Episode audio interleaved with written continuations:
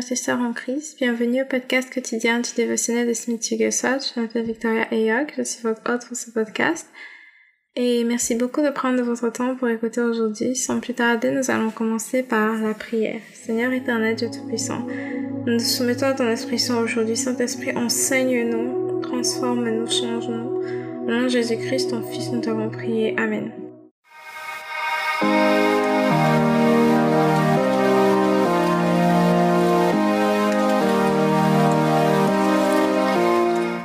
Titre de l'enseignement d'aujourd'hui, c'est Un esprit de douceur. Donc nous continuons à partir de là où nous nous sommes arrêtés hier. Nous allons lire Matthieu chapitre 5, verset 5, à partir de la Bible du semeur et Isaïe chapitre 11, du verset 1 au verset 9, à partir de la version du second. C'est les mêmes textes qu'hier. Euh, nous allons juste approfondir un peu. Donc on commence par Matthieu chapitre on commence par Matthieu chapitre 4, chapitre 5, pardon, verset 5. Heureux ceux qui sont doux, car Dieu leur donnera la terre en héritage. Heureux ceux qui sont doux, car Dieu leur donnera la terre en héritage. Maintenant, Ésaïe chapitre 11, du verset 1 au verset 9. Puis un rameau sortira du tronc d'Isaïe, et en rejetant naîtra de ses racines. L'esprit de l'Éternel reposera sur lui, esprit de sagesse et d'intelligence, esprit de conseil et de force, esprit de connaissance et de crainte de l'Éternel. Il respirera la crainte de l'Éternel, il ne jugera point sur l'apparence, il ne prononcera point sur un oui-dire, mais il jugera les pauvres avec équité et prononcera avec droiture sur les malheureux de la terre. Il frappera la terre de sa parole comme d'une verge, et du souffle de ses lèvres il fera mourir le méchant. La justice sera la ceinture de ses flancs, et la fidélité la ceinture de ses reins. Le loup habitera avec l'agneau, et la panthère se couchera avec le chevreau. Le veau, le lionceau et le bétail qu'on engraisse seront ensemble, et un petit enfant les conduira. La vache et l'ours auront un même pâturage, leurs petits un même gîte, et le lion comme le bœuf mangera de la paille. le nourrisson s'ébattra sur l'antre de la vipère, et l'enfant sevré mettra sa main dans la caverne du basilic.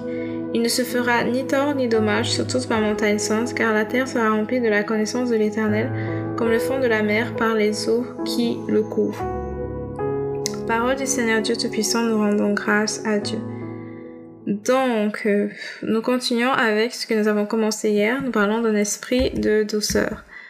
Euh, la première chose que je veux dire aujourd'hui, c'est qu'il y a des chrétiens, il y a plusieurs chrétiens, qui ont un problème de gestion de colère, un problème de mauvais tempérament, et qui ne réalisent pas que c'est un problème. Je le sais parce que moi-même, j'ai un problème de mauvais tempérament, mais Dieu m'a ouvert les yeux dessus et justement j'ai pris ma décision hier ou avant-hier que ça allait changer une bonne fois pour toutes au nom de Jésus-Christ. Euh, mais honnêtement, si quelqu'un me... Quand quelqu'un essayait de m'en faire part, je ne réalisais pas. Pour moi, ce n'était pas un péché. Quand je regardais les dix commandements, je ne voyais pas colère à l'intérieur, dans ce sens. Donc pour moi, j'étais ok. Euh, Pourtant, Jésus dit dans le Nouveau Testament, il parle d'être en colère contre son frère, d'insulter son frère, ce genre de choses. Euh, et donc, euh, euh, le Nouveau Testament parle de, de, de self-control, c'est-à-dire euh, savoir contrôler ses émotions, savoir contrôler son attitude et toutes ces choses. Euh, ça parle du fait que dans notre colère, on ne doit pas pécher et, et, et ainsi de suite. Et donc, euh, avec le recul, avec l'aide du Saint-Esprit, j'ai pu réaliser que c'était un péché. Les, les accès de, accès de colère, euh, hurler sur les gens, crier, se fâcher, juste parce que quelqu'un ne partage pas ton opinion, même si tu as raison, ce n'est pas une raison pour maintenant hurler sur la personne ou pour lui dire des paroles blessantes. Euh, maintenant, comment je sais que bon, déjà, je sais que je suis, je sais que je suis pas la seule chrétienne, par exemple, à avoir ou à avoir eu un problème de gestion de colère. Euh, Smith Wigglesworth ici partage aussi le fait que il avait un, un, problème de mauvais tempérament, de mauvaise gestion de sa colère, que ça pouvait le faire crier, trembler, tout temps, genre, tu sais, quand tu bouillonnes de colère, par exemple, tu vois. Et il dit qu'il était sous l'emprise de cette mauvaise puissance et que il savait que ça devait être détruit. Que ça ne pouvait pas juste être atténué, genre ça réapparaît aujourd'hui, tu calmes, ça réapparaît demain, tu calmes, mais il fallait que ce soit des trucs complètement. Donc il, il s'est, il s'est tourné vers le Seigneur pour cela. Et il dit que pendant deux semaines, donc il y avait des, ils avaient des réunions de prière et pendant deux semaines, à chaque réunion, il tombait sous la puissance du Seigneur. Et les gens se demandaient mais quel, quel péché est-ce que Wiggy peut bien être en train de commettre? Mais à chaque fois qu'il venait devant l'autel, la puissance de l'Éternel le, le secouait, pour ainsi dire, et lui faisait réaliser son état devant le Seigneur, il lui faisait réaliser ce péché. Euh, et puis, ça a créé quand même un changement chez plusieurs autres personnes autour qui aussi sont venues devant le Seigneur pour, pour des changements. Euh, on voit ici que quelqu'un peut être chrétien, quelqu'un peut être prédicateur, même pasteur, marcher avec le Seigneur, connaître la Bible, mais avoir des lacunes à certains niveaux. Et le truc, c'est que tant que tu ne réalises pas que c'est un péché, en fait, tu ne vas pas confesser cela à Dieu, tu ne vas pas demander pardon, tu ne vas pas te répondre, tu ne vas, vas pas changer parce que pour toi, c'est normal. Pour toi, il n'y a pas de problème. Mais une fois que, et nous rendons grâce à Dieu parce que le Saint-Esprit nous donne la conviction du péché, une fois que tu réalises que c'est un péché, en fait, tu peux mieux gérer la situation, tu peux vraiment venir vers Dieu, te repentir pour pouvoir changer. Mais quand, tant que tu ne réalises pas que c'est mal, en fait, tu vas continuer de le faire. Et quand les gens vont venir se plaindre, comme, par exemple, quand les gens venaient se plaindre auprès de moi et disaient, euh, tu sais, t'étais pas obligé de crier, t'étais pas obligé de hurler, j'ai dit, t'étais pas obligé d'avoir tort, par exemple, ou je, bref, je pouvais me montrer agressive, et ainsi de suite, et j'étais sûre que j'avais raison, vu que de toutes les façons, ce que je disais était vrai, ce que la personne disait était faux. Mais je ne réalisais pas, ce que je ne comprenais pas, c'est que ce n'est pas d'un, ce n'est pas parce que j'ai raison et que l'autre personne a tort que je dois mal lui parler. Et plus encore, ce n'est pas à chaque fois que j'avais raison et que l'autre personne avait tort. Parfois, c'était aussi moi qui avais tort.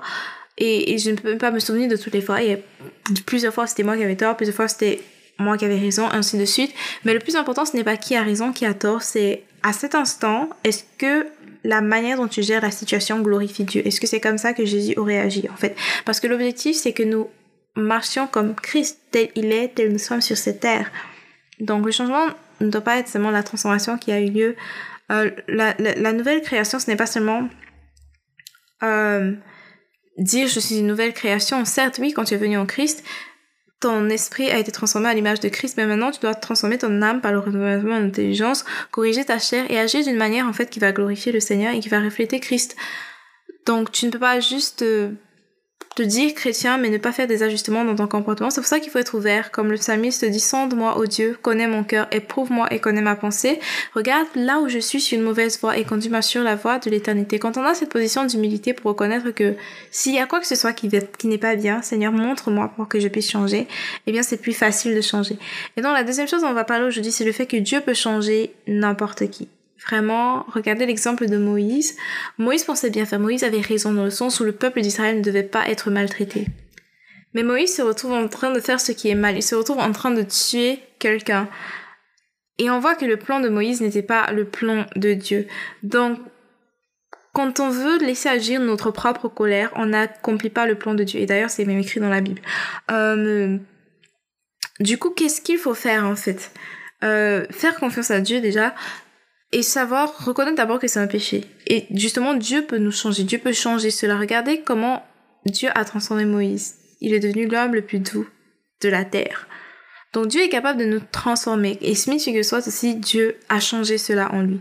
Et si Dieu a pu le faire avec Moïse, Dieu a pu le faire avec Smith Wigglesworth, Dieu a pu le faire avec Paul, Dieu peut le faire avec moi, avec toi, avec tout le monde, euh, personne n'est trop difficile pour que Dieu ne puisse pas changer cette personne. Quand on parle de la puissance de Jésus, on ne parle pas seulement des miracles dans le sens euh, guérissant, chasser les démons, tout ça c'est très très bien, mais il y a aussi le changement de caractère. Il y a aussi que quand quelqu'un regarde ta vie, la personne, quand quelqu'un est en contact avec toi, la personne doit pouvoir dire cette personne, j'ai été en contact avec Jésus à travers cette personne parce que ce n'est plus toi qui vis, mais c'est Christ qui vit en toi. Donc comment est-ce que Dieu va changer ton mauvais tempérament? Euh, ça dépend des cas, mais disons par exemple quelqu'un qui n'est pas chrétien du tout, quelqu'un qui n'est pas sauvé, généralement euh, ça peut très bien arriver que le jour où la personne donne sa vie à Jésus, c'est aussi le jour où ce mauvais tempérament est complètement changé, la personne devient une personne complètement douce. Euh, ça peut arriver le jour où la personne est venue en Christ. Tout comme ça peut arriver dans d'autres cas, euh, quand quelqu'un est déjà en Christ mais que la personne a ce problème de tempérament, euh, par la grâce et la conviction du Saint-Esprit, la personne peut réaliser que c'est un problème. Parce que tant que tu ne réalises pas que c'est un problème, tant que tu n'admets pas que c'est un péché, tu ne vas pas travailler dessus. Parce que pour toi, c'est normal. Quand les gens vont venir te reprocher par rapport à ça, tu seras genre, mais ce que tu dis n'a aucun sens. Alors que c'est effectivement un péché. Mais à partir du moment où tu reconnais cela comme un péché, et que tu te tournes vers le Seigneur pour qu'il détruise cela, pour qu'il change cela, pour qu'il t'aide, pour que toi-même tu renonces à cela, parce que toi-même tu dois décider de renoncer à cela, parce que la parole de Dieu dit que nous sommes libres au péché. Ce qui veut dire que maintenant, nous, sommes libres de décider si nous serons esclaves du péché ou pas. Et quand tu décides maintenant que tu ne seras pas esclave de ce mauvais tempérament et que tu décides de chasser cela, de détruire cela, te voilà maintenant qui est libéré et qui peut marcher dans l'obéissance sur le long terme et, et continue de marcher dans, dans la douceur. Parce que Moïse, par exemple, marchait maintenant dans la douceur, mais à cause d'un moment de colère et de désobéissance, il n'a pas pu entrer dans la terre promise. Donc c'est une décision, quand tu prends, ça doit être une décision radicale de telle sorte que même si Quelqu'un fait tout pour t'offenser. Et d'ailleurs, le mot grec pour offenser, ça veut dire te pousser à pécher. Donc l'objectif de t'offenser, c'est juste te pousser à pécher. Donc quand la tentation vient, quand l'offense vient, tu ne te laisses pas offenser tout simplement pour que tu ne te retrouves pas à pécher contre le Seigneur. Donc, et aussi, comme Smith Hugues a dit, s'il a attendu dans la présence du Seigneur, ça lui a pris 12 jours, mais c'était 12 jours, c'est ça, non? 12, ça lui a pris 12 jours. Pour d'autres personnes, ce sera instantané. Pour d'autres personnes, ça ne doit pas forcément être un processus, mais ça doit être d'abord une décision venant de toi que tu te renonces à cette chose, tu te réponds de cela. Mais ça commence déjà par toi qui réalise que c'est un péché et que ça doit changer. Ça ne peut pas continuer. Maintenant, ça suffit, il faut que ça cesse.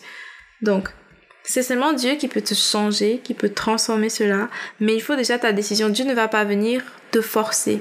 Il va te t'ouvrir les yeux, il va te guider, mais c'est maintenant à toi de prendre la décision finale. Donc, je vais clôturer avec cette citation de Smith Wigglesworth, la citation du jour. Euh... L'amour parfait ne voudra jamais avoir la prééminence en tout. Il ne voudra jamais prendre la place de l'autre. Il sera toujours prêt à se mettre en retrait. L'amour parfait ne voudra jamais avoir la prééminence en tout. Il ne voudra jamais prendre la place de l'autre. Il voudra toujours prendre, il sera toujours prêt à se mettre en retrait. Nous prions. Seigneur éternel, Dieu Tout-Puissant, nous te remercions pour ta bonté, nous te remercions parce que tu nous enseignes aujourd'hui que nous devons avoir le contrôle sur nos émotions, que nous ne devons pas nous laisser aller à la colère, mais que nous devons montrer la douceur comme Christ. Donc nous, nous nous repentons pour nos accès de colère, nous nous abandonnons à toi Seigneur.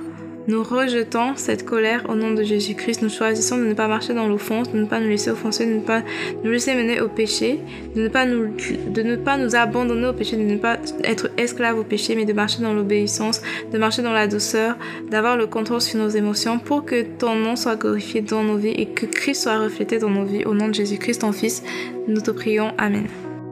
Alors merci beaucoup d'avoir écouté du début jusqu'à la fin. Si vous avez été édifié par cet enseignement, n'oubliez pas de partager pour pouvoir édifier d'autres personnes et aussi de vous abonner pour recevoir des notifications à chaque fois qu'il y aura un tout nouvel épisode. C'est un nouvel épisode par jour d'un rendez-vous disponible demain par la grâce de Dieu pour écouter l'épisode de demain. Et aussi, euh, si vous avez des témoignages, des sujets de prière ou des questions en vous pouvez me contacter sur Facebook ou sur Instagram. Euh, mon nom c'est Victoria Eyog ou Docteur Victoria Eyog. Vous pouvez me contacter pour me faire part de vos questions, vos sujets de prière et vos témoignages. Merci beaucoup d'avoir écouté du début jusqu'à la fin. Que Dieu vous bénisse. Au revoir. Et rendez-vous demain par la grâce de Dieu. Bye bye.